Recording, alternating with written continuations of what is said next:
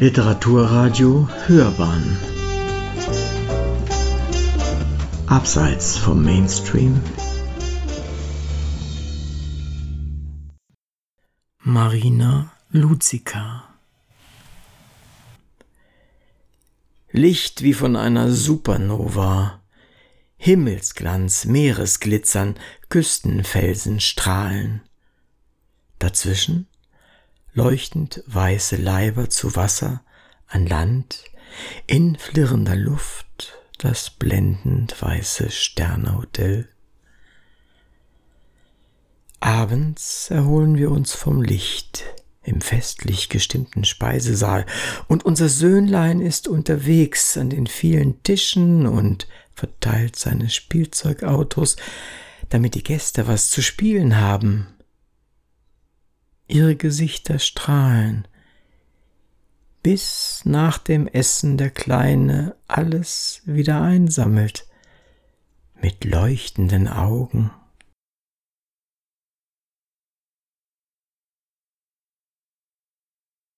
Licht, Licht braucht Dunkelheit, denn es will leuchten. Reichtum war öde, wenn wir nichts bräuchten.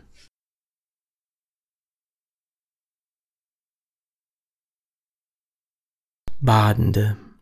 Ein Bild von Friedrich Laubengeiger. In kabelig weiß aufgeschäumt blaugrüner See, hin und her ein lustiges Miteinander, spielender weißer Mädchen, inmitten gegeneinander bewegter, hin und her schwappender Wellen, übermütige Kabelei, herüber, hinüber, Meernymphen wären wir, meinst du? Gut, wenn es dir Spaß macht. Badende nennt uns der Meister einfach natürlich beisammen. Natürlich hinüber, herüber, frei. Salzig leuchtet das Meer. Salzig flimmert die Luft. Salzig schmeckt unsere Haut. Alles ist köstlich.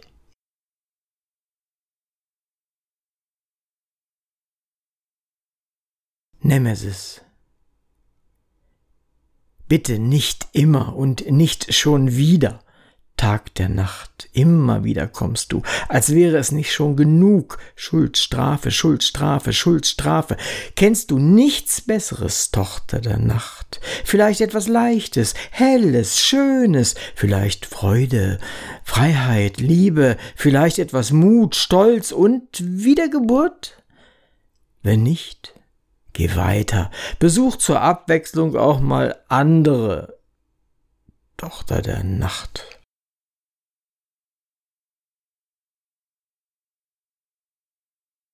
Moiren. Lachesis, Kloto, Atropos. Thron der Notwendigkeit. Traum zwischen Spindel und Lotos, allerorts, allzeit bereit.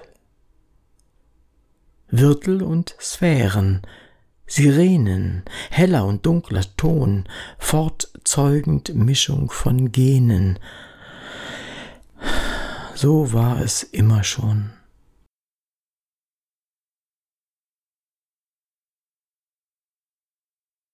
Trotziger Orpheus.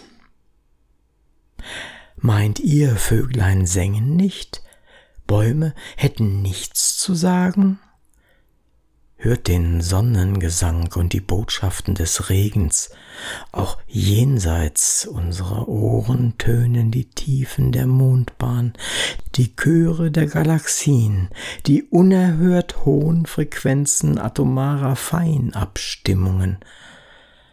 Was wäre euer berühmter Beat anderes als eine bloße Kopie von Herzschlag, nicht festlicher als Blut rauscht der Karneval von Venedig durch alle Kanäle. Alles singt, tauben Ohren sogar. Alles sei vergänglich, meint ihr. Auch die Liebe, meint ihr, meint nicht, das wäre ein Einwand. Hier sitz ich, forme Menschen, mit nichts als Worten, Suche Worte, als wäre das Wort ein Anfang des Lebens, als wüchsen nicht wiederkehrende in neue Formen des Seins hinein und, und gewönnen. Unwiederbringliches nur ist diesen Aufwand wert. Verwandlung ist ohnehin, ich aber dichte gegen den Tod.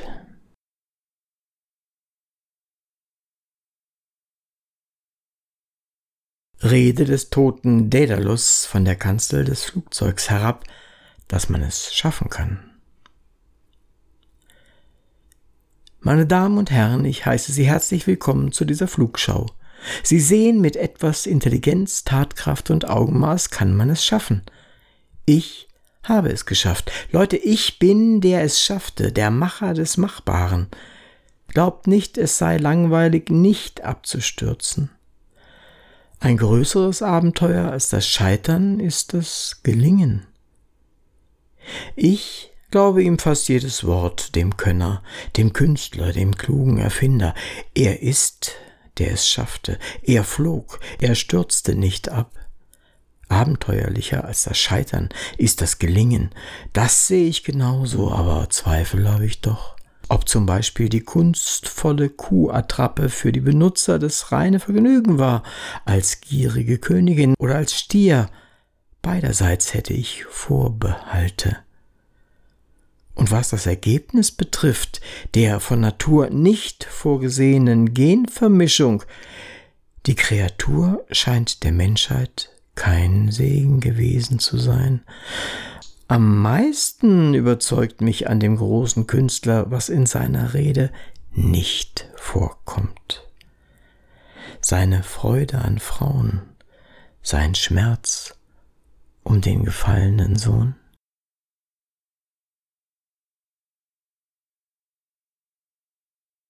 Krieg und Frieden.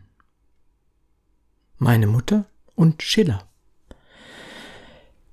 Meine Mutter und Schiller waren unzertrennlich. Ich staunte, wenn sie in Fahrt kam. An manchen Abenden, wenn sie bei blutrot untergehender Sonne bis in die Nacht hinein lange Balladen vortrug. Wir beide, allein im großen Wohnzimmer.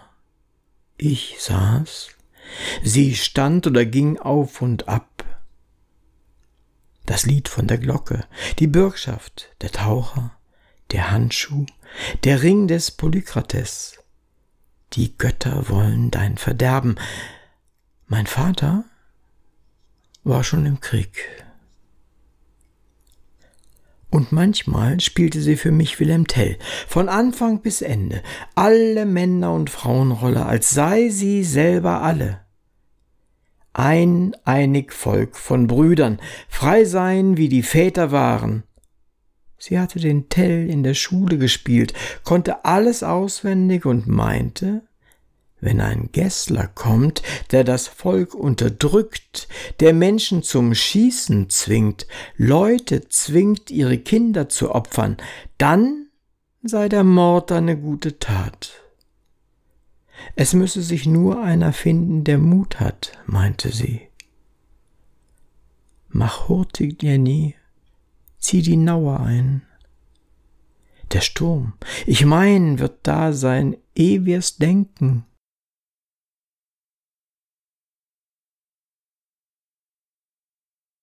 In jenen Tagen. Einmal hat meine Mutter während des Essens etwas gedacht, das sie nicht aussprechen durfte, und sich dabei auf die Zunge gebissen. Das tat sehr weh aber man konnte es überleben.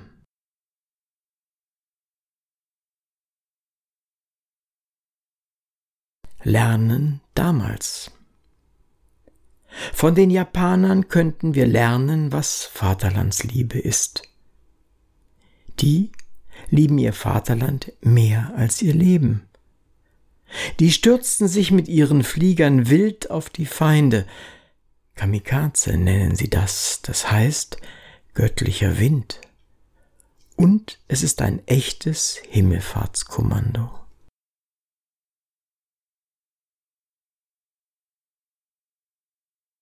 Instinkt. Als Kind hatte ich einen Instinkt für Gefahr. Gefahr?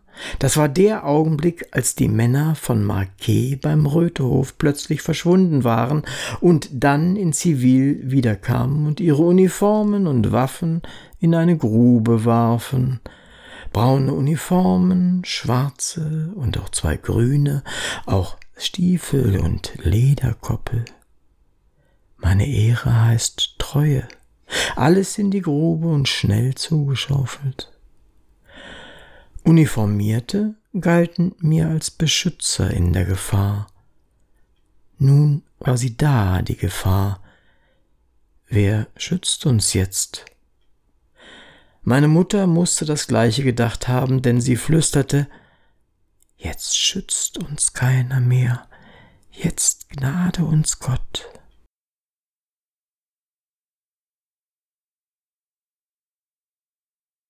Das Ende als in den Mainächten von Marquet die Schüsse knallten, die Russen überall Faschisten suchten und Frauen einfach Türen aufbrachen, reinkamen, komm Frau, und, und immer wieder die arme Käthe, und morgens sahen wir die Leichen. Auch den alten Herrn Schrubsdorf hatten sie erschossen, als sie seine schwarze Uniform fanden. Du SS, aber es war seine Feuerwehruniform. Und Ullas Mutter, die das alles nicht mehr trug, fand ich im Gasthof auf dem Fußboden liegen, grün im Gesicht. Sie hatte sich mit Tabletten vergiftet. Damals gab es im Rundfunk den Schlager Ein schönes Märchen geht zu Ende, es war doch so schön. Das war das Ende des Dritten Reiches. Und ich las, wie der sterbende Giselher sagte, das ist das Ende von Burgund. Und Etzel sagte, Rache für meinen Sohn. Und Kriemhild sagte, Rache für Siegfried.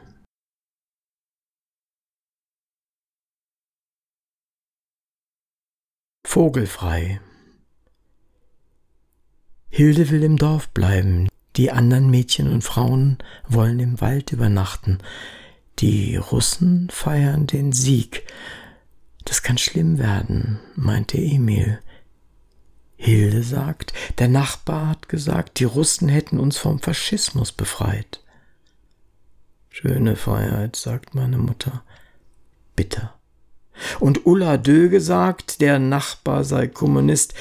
Das, sagt sie, haben wir schon vorher gewusst aber wir haben ihn nicht verraten. Nun wollen wir hoffen, dass er uns hilft.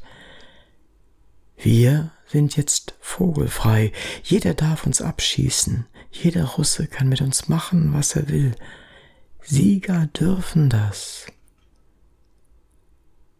Wir haben den Krieg verloren, und dann schmieren sich die Frauen und Mädchen mit Kohle ihre Gesichter schwarz, ziehen Kopftücher tief ins Gesicht und gehen in den Wald. Und ich stelle mir vor, wie sie sich dort in den Büschen verstecken. Vogelfrei. Und sie müssen mucksmäuschenstill sein. Aber Sie hören dort jetzt die Nachtigallen singen.